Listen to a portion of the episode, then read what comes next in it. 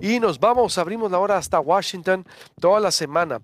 Estuvimos abordando, bueno, con diferentes enfoques en diferentes días, lo que ocurría con eh, la caída de las redes sociales. Cómo esto había sido después también de un exgerente de Facebook y que acusaba un mal uso, como las ganancias de las empresas estaban por encima ya de la ética, de la moralidad y estaba pues pervirtiendo el uso del Instagram, sobre todo. Se abrió el debate interesante, lo abordamos profundamente aquí con Alberto Cruz, con eh, Alejandro Félix y después las consecuencias, pero faltaba el cierre porque este soplón, como se le presentó también en medios, eh, Priscila, mm, fue el que pues daba a conocer la, forma en que trabajaba la empresa. Fue, llegó hasta eh, el Congreso de los Estados, Unidos, Estados Unidos. ¿Pero qué te parece si le damos la bienvenida a Dolia Esteves para que nos diga desde Washington? ¿Frente a qué estamos, Dolia? Buenos días. Sí, ¿qué tal? Buenos días a ti y a Priscila en este viernes. Pues sí, en una explosiva comparecencia en el Senado, Frances Haugen, la soplona, como dices, que en realidad fue una científica de datos que trabajó como gerente en la empresa Facebook, declaró que el afán rentista de, la, de las plataformas de las empresas de Mark Zuckerberg, Zuckerberg, que cabe recordar es el quinto hombre más rico del mundo, exacerban el odio, la desinformación y el malestar político y están causando un enorme daño a la niñez, a la juventud, a la convivencia social, a la democracia y a la salud mental de los adolescentes.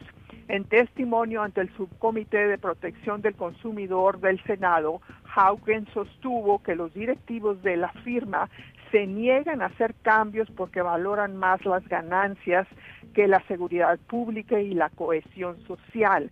Haugen acusó a Facebook de tener conocimiento del daño que provoca Instagram a algunos adolescentes y de ser deshonesta en su lucha contra el odio y la desinformación. Explicó que la manipulación mental tiene que ver con los algoritmos que alimentan a los usuarios con información falsa y refuerzan prejuicios y rencores detectados por la inteligencia artificial del sistema con base en las interacciones del usuario, tanto con el tanto como con el sistema mismo eh, de, eh, con otros usuarios. Están diseñados para provocar una respuesta emocional y la más fuerte y fácil de generar es el odio. Haugen testificó que las mediciones cuantitativas de plataformas como Instagram generan satisfacciones en las adolescentes, particularmente las, las jóvenes, las mujeres, en cuanto a su seguridad y autoestima y que, que dañan su mente. Un ejemplo es, por ejemplo, el de los likes. Dos amigas suben contenido a Instagram y una a una le dan mil likes y a la otra solo diez. La que recibió menos likes eh, se siente menospreciada y eso la lleva a pensar que algo, que algo está mal con ella e incluso eh, eh, pues eh, no solamente que algo está mal con ella, sino que su apariencia no atrae suficientes likes. Reveló los resultados de un estudio interno realizado por el propio Facebook entre 22 mil usuarios en varios países, en el que detectaron que productos como Instagram generan insatisfacciones y pérdidas de autoestima en las adolescentes que pueden incluso conducir al suicidio. Las cifras de problemas psicológicos en, usuarios de esta plataforma son alarmantes. En el estudio que divulgó Haugen, más de 52% reconoce tener problemas de imagen corporal, o sea, body image. Otro 50% afirma, afirma ah, que padece de tristeza, cerca de 50% de ansiedad y otros, y otros cerca de 40% eh, soledad. Eh, el estudio se realizó en media docena de países, no solo en Estados Unidos, por lo que no se puede descartar que las estadísticas se apliquen también a usuarios mexicanos. Haugen sustentó sus declaraciones con miles de páginas de documentos de investigaciones internas que copió secretamente antes de dejar su empleo en Facebook. Ah, señaló que la responsabilidad recae completamente en Zuckerberg, eh, que fue el cofundador de Facebook y su actual director general. Zuckerberg, como era de esperarse, rechazó tajante los, los señalamientos de su ex empleada. Y bueno, eh, la mujer, esta soplona, eh, Hagen, estuvo muy convincente en sus argumentos, que se prolongaron por tres horas en el, en el Senado, y planteó a los senadores, que estaban muy receptivos, la creación de una agencia reguladora que monitoree y regule las plataformas sociales, como que, como ilustra el caso de Facebook, están fuera de control. Durante la semana, después de las declaraciones de, Hagen, eh, se, volvió trending, eh, trend eh, el, el, el, hashtag delete Zuckerberg, que quiere decir borra Zuckerberg.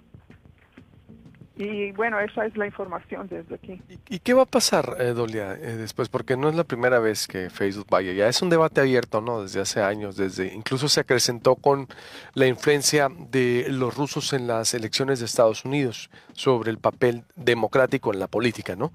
Pero ya eh, después tiene otro debate abierto sobre el monopolio, vaya, el uso de la publicidad o las formas de trabajar. Ahora, entre otros, si llega este eh, Dolia, ¿tú qué estás viendo que pueda ocurrir eh, con Facebook, eh, con Mark Zuckerberg y los cambios que pueda haber?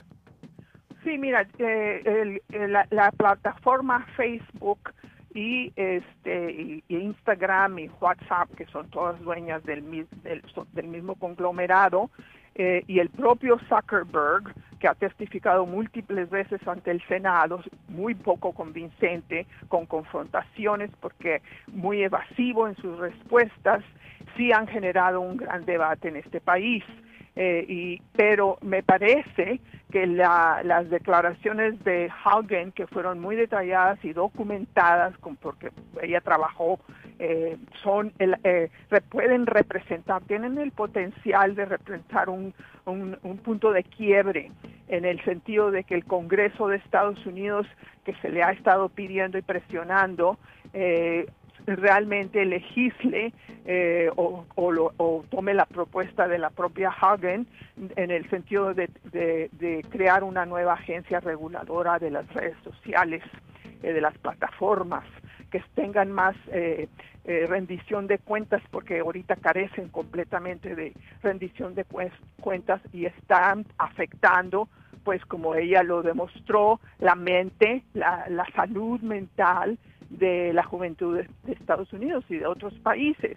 Entonces, esto ya toca un, ah, un nervio muy sensible de la sociedad estadounidense. Yo conozco personas, madres, padres de familia que ya le impiden a las muchachas, sobre todo a partir de los 11, 12 años, estar clavada, clavada todo el día a Instagram. No hacen otra cosa que estar clavados a Instagram y otras plataformas que no son necesariamente de, de el TikTok y todas estas que se han multiplicado.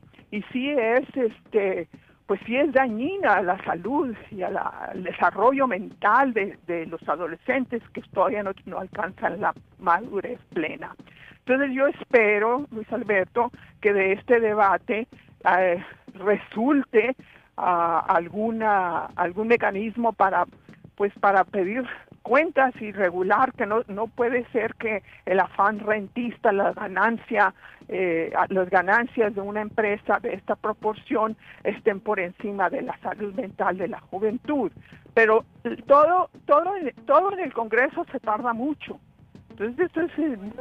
Si algo tiene Estados Unidos es la institucionalidad, la división de poderes. Se le pueden criticar muchas cosas a los gringos, ah, pero yo sí reconozco, la división de poderes allá sí se ejerce. Allá sí tiene separado el poder económico, el político, ah, eh, la, la, meca, el cine, la tecnología, los estudios. Allá sí hay un contrapeso, allá sí se ejerce el poder judicial, ni se diga, lo vimos con Trump aguas. Yo sí creo que puede venir una agencia reguladora que le pueda poner freno a todo eso y va a venir a replantear. Yo, yo aunque se tarde, vas a ver que sí. Al, menos lo que conocemos de historia de Estados Unidos. ¿eh? Eh, yo creo que sí, Dolly. Ojalá. Bueno, estaremos al pendiente. Gracias. eh, buenos días. Gracias a ti, buenos días. Allá sí funciona, pues si la ves, ya está. Washington es una cosa. Eh, la meca del cine en Los Ángeles, California es otra cosa.